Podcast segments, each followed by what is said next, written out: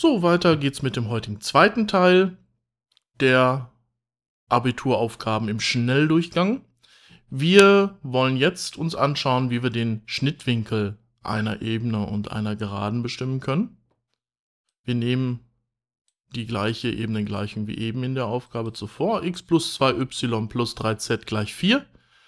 Aus dieser Ebenengleichung in Koordinatenform kann man sehr leicht den normalen Vektor ablesen. Der normalen Vektor ist der senkrechte Vektor auf der Ebene. Natürlich gibt es hier auch wieder unzählige, je nachdem mit welchem Faktor ich dann diesen normalen Vektor mal nehme. Hier nehmen wir das, was wir direkt ablesen können, nämlich 1, 2, 3. Das sind die Vorfaktoren von x, y und z.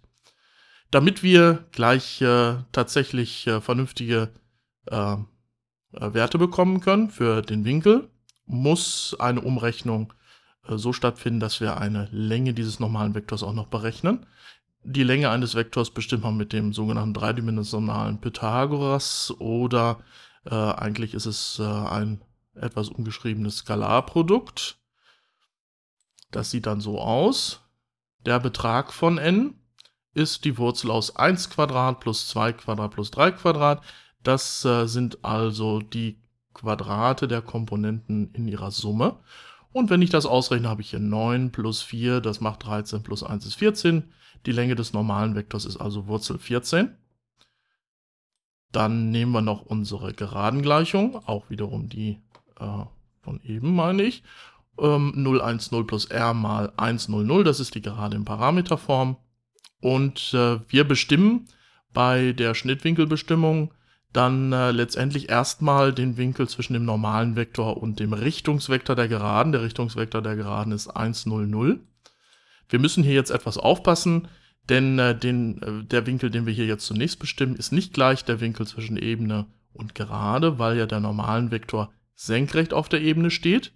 Das heißt, wir müssen gleich den Winkel auf 90 Grad ergänzen, um dann tatsächlich den eigentlichen Winkel zu wissen.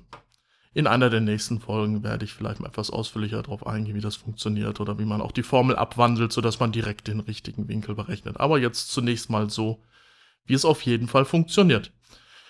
Also dann die Länge dieses Vektors ist ziemlich offensichtlich. Das muss natürlich 1 sein. Hier noch einmal ausführlich aufgeschrieben. Wurzel aus 1 Quadrat plus 0 Quadrat plus 0 Quadrat. Und da kommt natürlich dann 1 heraus. So, und äh, jetzt benötigen wir ähm, die winkelmäßige Interpretation des Skalarproduktes, damit wir den entsprechenden Winkel zwischen den Vektoren n und r ausrechnen können. So, muss man etwas Platz schaffen. Die beiden Vektoren brauchen wir jetzt noch.